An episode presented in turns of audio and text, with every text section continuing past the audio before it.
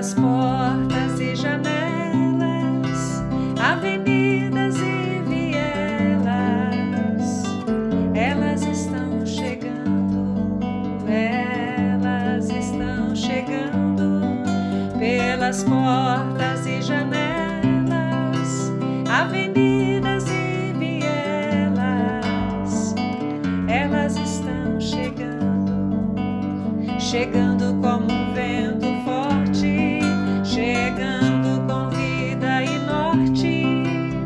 chegando para questionar, chegando para mudar, chegando sempre com doçura, chegando para juntar as forças, chegando para encantar, chegando para alegrar.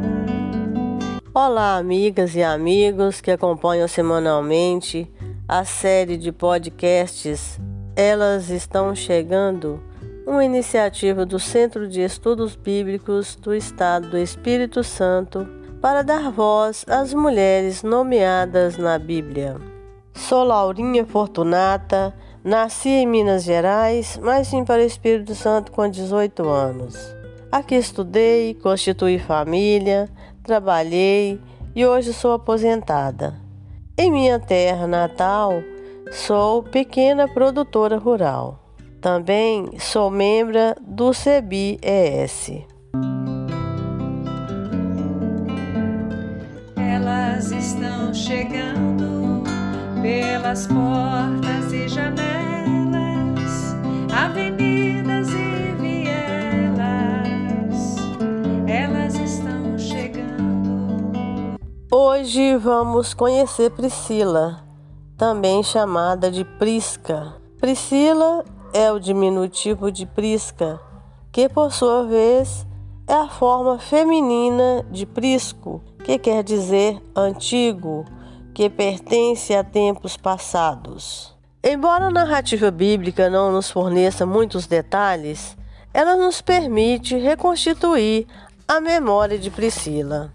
Casada com Áquila, um judeu natural de uma região chamada Ponto, que ficava onde hoje é o território da Turquia, eles foram expulsos de Roma quando, no ano 49 da Era Comum, o imperador, de nome Cláudio, promulgou um edito que previa a expulsão de todos os judeus de Roma, acusados de promoverem tumultos por causa de Cristo.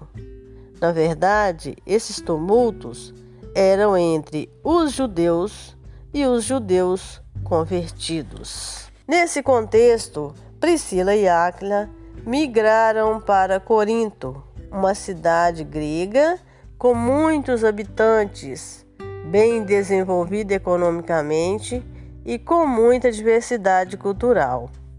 Em todos os podcasts anteriores, foi enfatizado o processo de emudecimento das mulheres nos escritos bíblicos, mas cabe a nós falarmos por elas, pois sabemos que elas sempre participaram ativamente da história de libertação de seu povo.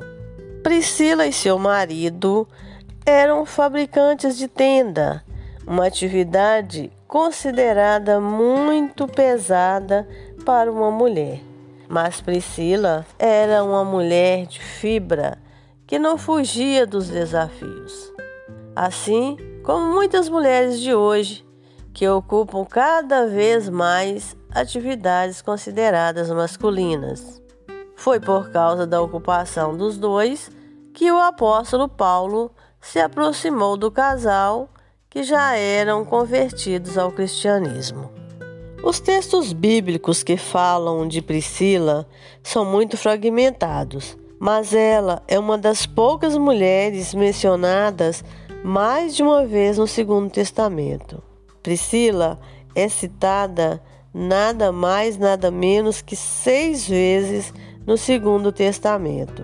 Em Atos dos Apóstolos, no capítulo 18, versículos de 1 a 4, depois nos versículos 18 e 19, em seguida nos versículos de 24 a 26. E na primeira carta aos Coríntios, capítulo 16, versículos 19. Na carta aos Romanos, capítulo 16, versículos de 3 a 5.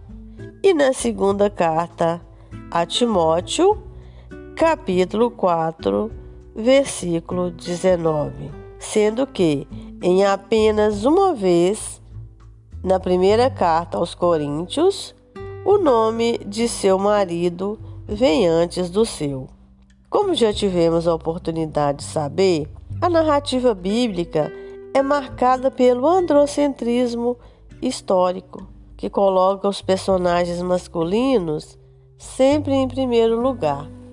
Então, ter o seu nome citado antes do nome do marido nos dá a dica de que Priscila era mulher importante, era quem exercia a liderança do casal.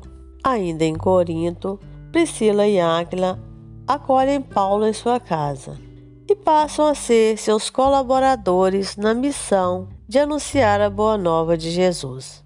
Acolheram não somente a Paulo, mas toda a comunidade, o povo que se reúne para celebrar. Quando Paulo decide seguir sua viagem missionária, Priscila e seu marido resolvem acompanhá-lo até Éfeso e ali animar a comunidade que acabara de nascer.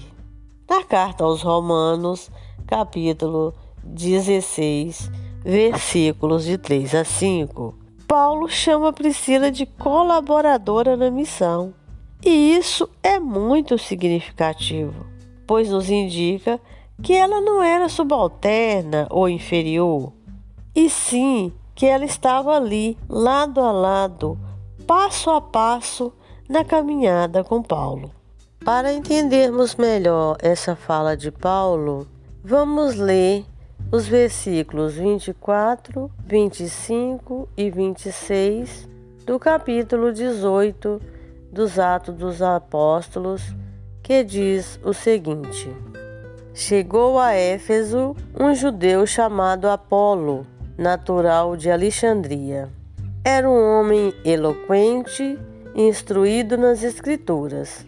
Fora instruído no caminho do Senhor e com muito entusiasmo falava e ensinava com exatidão a respeito de Jesus, embora conhecesse o batismo de João. Ele começou então a falar com muita convicção na sinagoga. Ao escutá-lo, Priscila e Áquila o tomaram consigo e com mais precisão lhe expuseram o caminho de Deus. Nesse episódio, podemos destacar o zelo de Priscila pelo anúncio da Boa Nova. O que podemos apreender dos escritos sobre Priscila é que ela era uma pessoa muito dinâmica, que entendia muito bem o projeto de Jesus. Se comprometeu com ele a tal ponto de arriscar sua própria vida para salvar de Paulo, como está relatado na carta aos Romanos, capítulo 16, versículos 3 e 4. Também Priscila não se furtava de mudar de região quando o assunto era formar comunidades de fé. Sua casa era espaço para reunir a comunidade, a igreja que celebrava, mas também era um lugar de acolhimento, onde se partilhava o pão, a amizade e o afeto. Priscila era uma mulher consciente de seu papel naquele contexto de conflitos entre judeus e judeus convertidos. Depois de residir em Éfeso, o casal volta a morar em Roma, provavelmente após a revogação do edito do imperador e novamente coloca sua casa a serviço da comunidade. A sua capacidade de mudar de uma região para outra e acolher a comunidade em sua casa nos dá pistas de que o casal tinha boa condição financeira e colocava seus bens a serviço do anúncio do reino. Por fim, podemos concluir que Priscila era uma mulher ousada e corajosa, pois num contexto de conflitos e perseguição, ela se coloca em saída para anunciar a boa nova de Jesus. Sua atuação não se restringiu a acompanhar seu marido nas atividades. Ela se fez reconhecer como colaboradora de Paulo em sua missão de anúncio. Mesmo que a tradição tenha abafado a voz de Priscila, podemos ouvir seu discurso ecoando em todos os lugares por onde andamos. Hoje ela nos diz: grita, mulher, grita bem forte, porque a sua outra face já não pode dar. Até o próximo podcast. Paz e bem.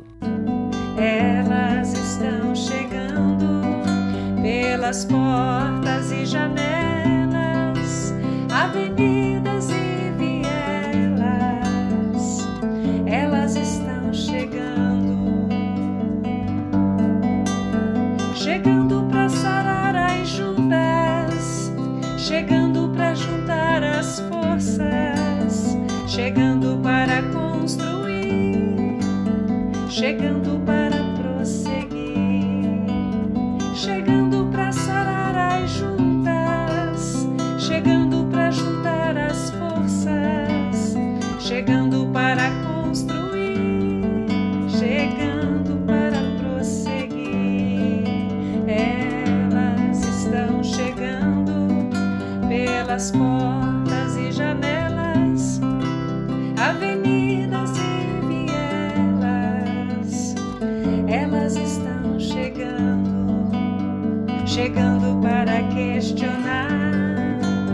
chegando para mudar, chegando para